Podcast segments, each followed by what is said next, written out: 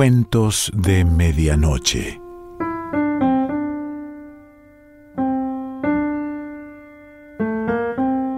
El cuento de hoy se titula Un hombre original y pertenece a Leónidas Andreyev.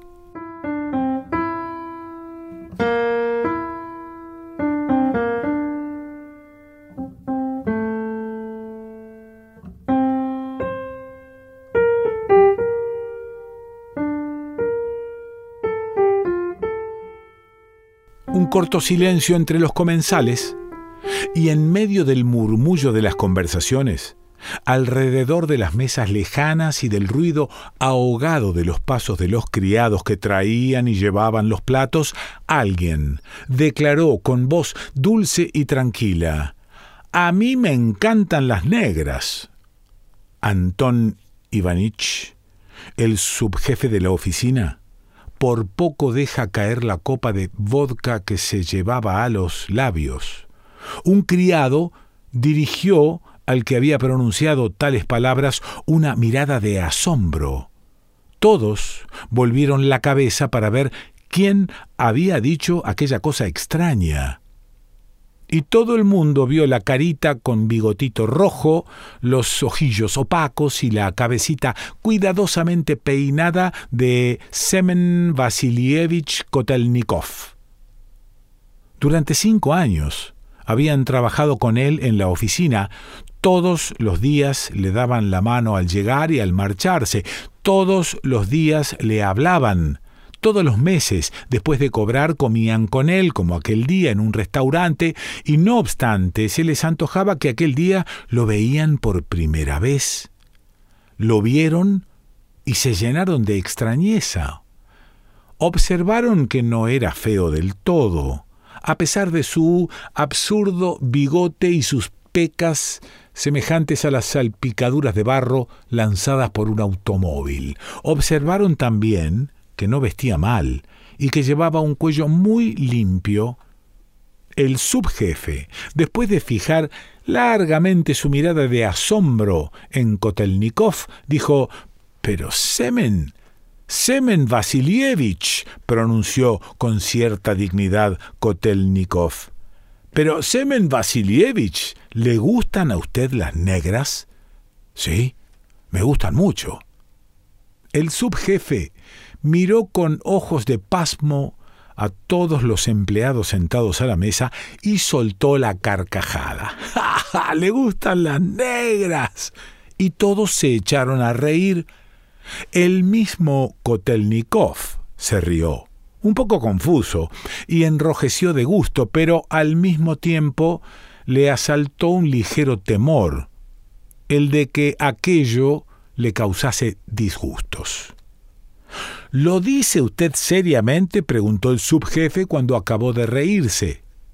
¿Y tan seriamente? Hoy hay en las mujeres negras un gran ardor y algo exótico. Exótico. Se echaron de nuevo a reír, pero al mismo tiempo todos pensaron que Kotelnikov era seguramente un hombre listo e instruido, cuando conocía una palabra tan extraña exótico. Luego empezaron a discutir, asegurando que no era posible que le gustasen las negras. Además de ser negras, tenían la piel como cubierta de barniz y los labios gruesos y olían mal.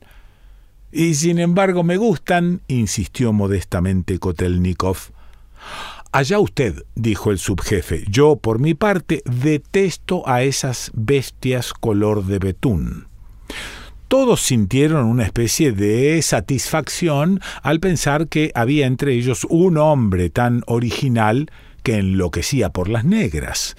Con este motivo, los comensales de Kotelnikov pidieron seis botellas más de cerveza, miraban con cierto desprecio a las otras mesas en las que no había un hombre de tanta originalidad.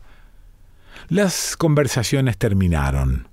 Kotelnikov estaba orgullosísimo de su papel. Cuando las botellas de cerveza estuvieron vacías, se pidieron otras seis. El grueso Polsikov dijo a Kotelnikov en tono de reproche ¿por qué no nos tuteamos? Ya que desde hace tantos años trabajamos juntos. No tendría inconveniente, con mucho gusto aceptó Kotelnikov. Tan pronto se entregaba de lleno a la alegría de verse al fin comprendido y admirado, como sentía el vago temor de que le pegasen. Después de beber Brudershaft con Polsikov, bebió con Troitsky, Novoselov y otros camaradas, cambiaba besos con todos y los miraba con ojos amorosos y tiernos. El subjefe no bebió Brudershaft con él, pero le dijo amistosamente Venga usted por casa alguna vez. Mis hijas verán con curiosidad a un hombre a quien le gustan las negras. Kotelnikov saludó, y aunque se tambaleaba un poco a causa de la cerveza, todos convinieron en que era muy chic. Después de irse el subjefe, bebieron más, y todos juntos salieron a la calle tropezando con los transeúntes. Kotelnikov marchaba en medio de sus camaradas, sostenido por Polsikov y Troitsky. No, muchachos, decía, no pueden comprenderlo. En las negras hay algo exótico. Tonterías, contestaba severamente Polsikov. No sé lo que le puede encontrar en ellas, del color del betún. No, amigo, careces de gusto. La negra es una cosa. Hasta entonces no había pensado nunca en las negras y no acertaba a dar con la definición justa. Tienen temperamento, pero Polsikov no se dejaba convencer y seguía discutiendo. Haces mal en discutir, le dijo Troitsky. Nuestro amigo Kotelnikov tendrá sus razones. Además, sobre gustos no hay nada escrito. Y dirigiéndose a Kotelnikov añadió No hagas caso, Semen. Sigue pirrándote por tus negras. Estoy tan contento que tengo ganas de armar un escándalo. A pesar de todo, no lo comprendo, insistía Polsikov, del color del betún. Para mí, ni siquiera son mujeres. No, amigo, te engañas, insistía a su vez Kotelnikov, porque mira, hay algo en las negras. Iban tambaleándose un poco, hablando en alta voz, tropezando con la gente, y muy satisfechos de sí mismos. Una semana después, todo el departamento sabía que al empleado público Kotelnikov le gustaban mucho las negras. Algunas semanas más tarde, este hecho era ya conocido por los porteros de todo el barrio, por los solicitantes que acudían a la oficina, hasta por el agente de policía de servicio en la esquina de la calle. Las señoritas mecanógrafas de las secciones vecinas se asomaban un instante a la puerta para ver al hombre original a quien le gustaban las negras. Kotelnikov recibía estas muestras de atención con su modestia habitual. Un día se decidió a hacer una visita a su jefe. Mientras tomaba el té, hablaba de las negras y de algo exótico que había en ellas. Las muchachas menores parecían un poco confusas, pero la mayor, Nastenka, que gustaba de leer novelas, estaba visiblemente intrigada e insistía en que Kotelnikov le explicase las verdaderas razones de su afición a las negras. ¿Por qué justamente las negras? le preguntaba. Todos estaban contentos y cuando Kotelnikov se fue hablaron de él con afecto. Nastenka llegó a declarar que era víctima de una pasión enfermiza. Lo cierto era que ella le había caído en gracia. Nastenka también le causó cierta impresión a Kotelnikov, pero él, como hombre a quien solo le gustaban las negras, creyó su deber ocultar su inclinación hacia la muchacha y sin dejar de ser cortés, se manifestó con ella un poco reservado. Al volver a casa por la noche, se puso a pensar en las negras, en su cuerpo color de betún, cubierto de sebo, y le parecieron repulsivas.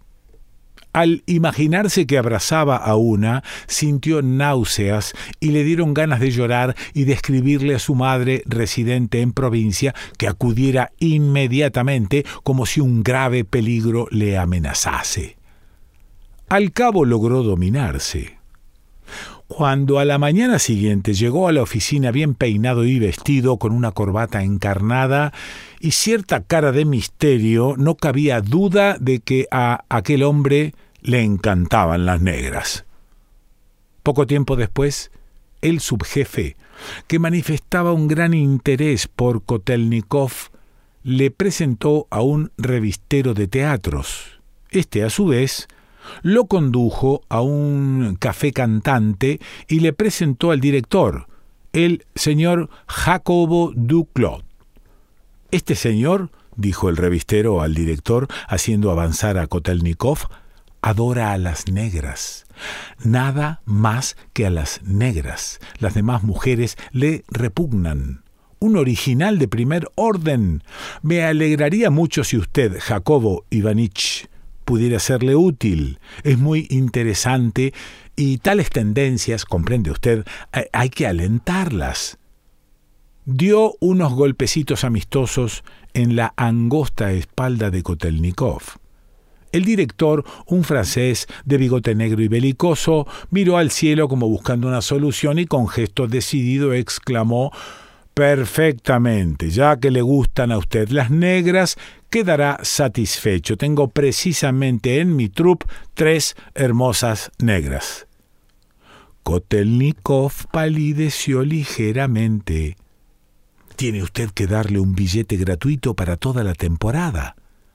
El director consintió. A partir de aquella misma tarde, Kotelnikov empezó a hacerle la corte a una negra, la señorita Corrait, que tenía lo blanco de los ojos del tamaño de un plato y la pupila no más grande que una olivita.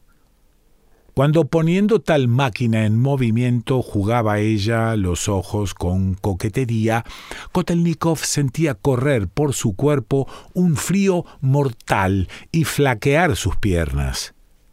En aquellos momentos experimentaba un gran deseo de abandonar la capital e irse a ver a su pobre madre. La señorita Corrait no sabía palabra de ruso, pero por fortuna no faltaron intérpretes voluntarios que se encargaron de traducir los cumplimientos entusiásticos que la negra le dirigía a Kotelnikov. Dice que no ha visto en su vida a un caballero tan guapo y simpático. ¿No es eso, señorita Corrait? Ella agitaba la cabeza afirmativamente, enseñaba su dentadura parecida al teclado de un piano y volvía a todos lados los platos de sus ojos. Kotelnikov movía también la cabeza, saludaba y balbuceaba. Hagan el favor de decirle que en las negras hay algo exótico. Y todos estaban tan contentos. Cuando Kotelnikov besó por primera vez la mano de la señorita Corrait, la emocionante escena tuvo por testigos a todos los artistas y a no pocos espectadores. Un viejo comerciante incluso lloró de entusiasmo en un acceso de sentimientos patrióticos. Después se bebió champaña. Kotelnikov tuvo palpitaciones, guardó cama durante dos días y muchas veces empezó a escribirle a su madre. Querida mamá, escribía, y su debilidad le impedía siempre terminar la carta. A los tres días, cuando llegó a la oficina, le dijeron que Su Excelencia el director quería verle. Se arregló con un cepillo el pelo y el bigote y lleno de terror entró en el gabinete de Su Excelencia. ¿Es verdad que a usted... Eh, que a usted... El director buscaba palabras.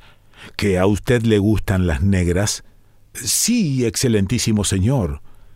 El director miró con ojos asombrados a Kotelnikov y preguntó, pero vamos, ¿por qué le gustan a usted?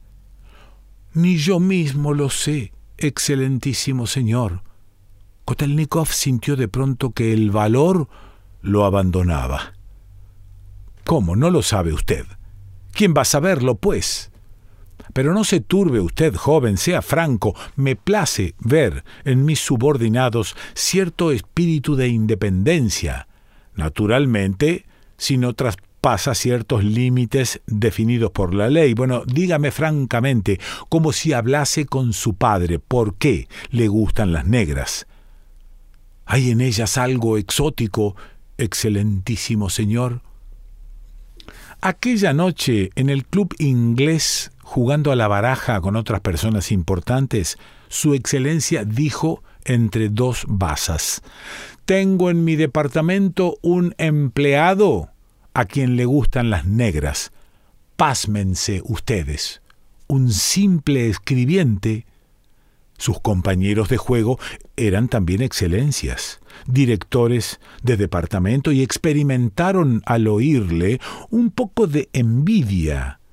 Cada uno de ellos tenía también a sus órdenes un ejército de empleados, pero eran todos hombres grises, opacos, sin ninguna originalidad, vulgares.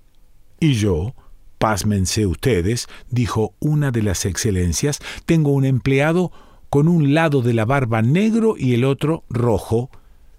Esperaba así tomar revancha, pero todos comprendieron que una barba bicolor no tenía importancia comparada con una pasión extravulgar por las negras. Afirma ese hombre original que hay en las negras algo exótico, añadió su excelencia. Poco a poco la popularidad de Kotelnikov en los eh, círculos burocráticos de la capital llegó a ser muy grande.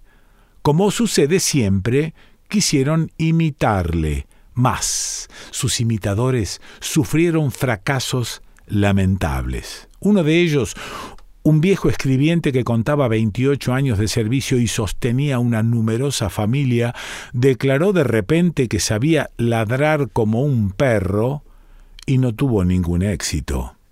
Otro empleado, muy joven aún, simuló estar perdidamente enamorado de la mujer del embajador chino. Durante algún tiempo logró atraer sobre él la atención y aún la compasión, pero aquello no era sino una imitación miserable de una auténtica originalidad, y todos volvieron con desprecio la espalda. Hubo otras muchas tentativas de la misma índole. En general, se notaba entre los empleados públicos cierta inquietud de ánimo que se traducía en esfuerzos por ser original. Cierto día un periódico publicó una entrevista en la que Kotelnikov declaraba francamente que le gustaban las negras porque había en ellas algo exótico. A partir de aquel día, su estrella comenzó a brillar con más fulgor. A la sazón, visitaba frecuentemente a la familia de su subjefe, que la recibía con los brazos abiertos.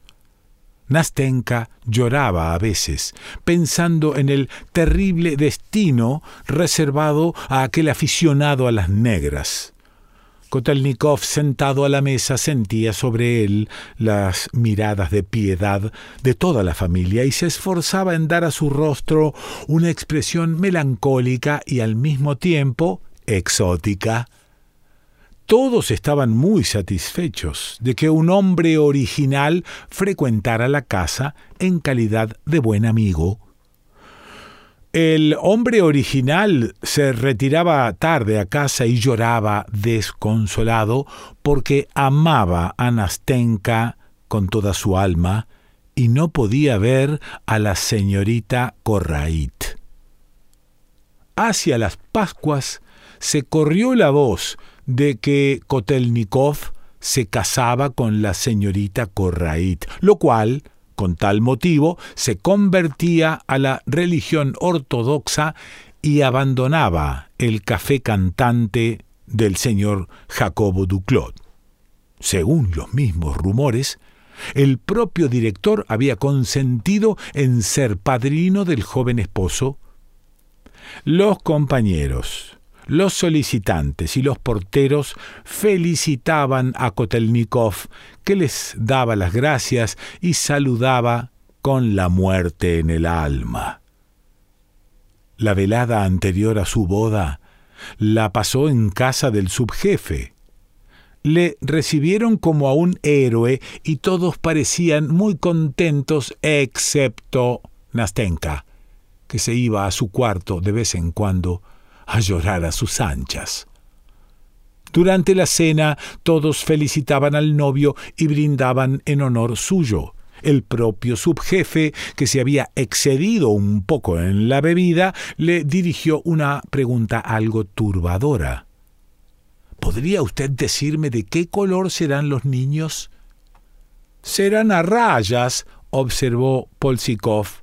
¿Cómo a rayas? exclamaron asombrados los asistentes. Muy sencillo. Una raya blanca, otra negra, una raya blanca, otra negra, como las cabras explicó Polsikov, a quien eh, inspiraba gran lástima su desgraciado amigo. No es posible, exclamó Kotelnikov, poniéndose muy pálido. Nastenka no podía contener las lágrimas. Sollozando huyó a su cuarto, llenando de emoción a los asistentes. Durante dos años, Kostelnikov pareció el hombre más feliz de la tierra y daba gusto verle. Hasta fue recibido un día con su mujer por el propio director. Cuando llegó a ser padre de un hijo, se le dio a modo de subsidio una suma bastante crecida y se le ascendió. El hijo no era a rayas. Tenía un tinte ligeramente gris, más bien de color oliva, Kotelnikov decía a todos que estaba encantado con su mujer y con su hijo, pero nunca se daba prisa en volver a casa, y cuando volvía se detenía largo rato ante la puerta. Cuando su mujer salía a abrirle, le enseñaba su dentadura semejante al teclado de un piano y lo blanco de sus ojos grandes como un plato, cuando se estrechaba contra él, el pobre experimentaba una repulsión invencible y pensaba con dolor en los seres dichosos que tenían mujeres blancas y niños blancos. Y a instancias de su mujer se dirigía a la habitación donde estaba su hijo. No podía ver a aquel niño de labios gruesos, gris como el asfalto, pero lo levantaba en brazos y procuraba simular que se le caía la baba, combatiendo con gran trabajo la tentación de tirarlo al suelo. Tras no pocas vacilaciones escribió a su madre noticiándole su matrimonio y con gran asombro recibió una respuesta alegre. También ella, estaba satisfecha de que su hijo fuera un hombre tan original y de que el propio director hubiera sido su padrino. A los dos años de su boda, Kotelnikov murió de tifus. Momentos antes de morir, hizo llamar al sacerdote, el cual, al ver a su mujer, acarició su espesa barba y lanzó un profundo suspiro. Él también sentía cierta admiración por Kotelnikov con motivo de su originalidad. Cuando se inclinó sobre el moribundo, éste, haciendo acopio de todas sus fuerzas, exclamó Aborrezco a ese diablo negro.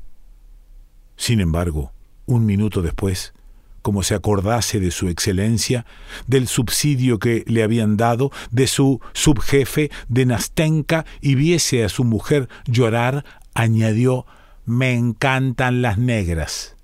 Hay en ellas algo exótico. Procuró iluminar su rostro con una sonrisa feliz y con una sonrisa en los labios se fue al otro mundo.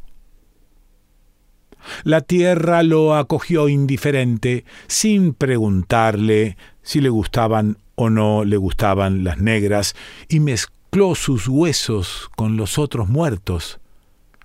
Pero en los círculos burocráticos se habló todavía mucho de aquel hombre original a quien volvían loco las negras y que encontraba en ellas algo exótico. Leónidas Andreyev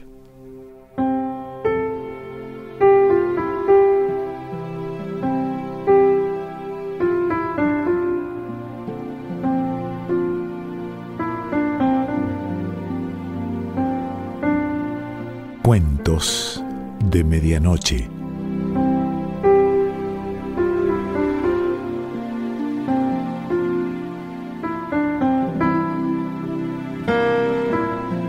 Selección Pancho Mondino.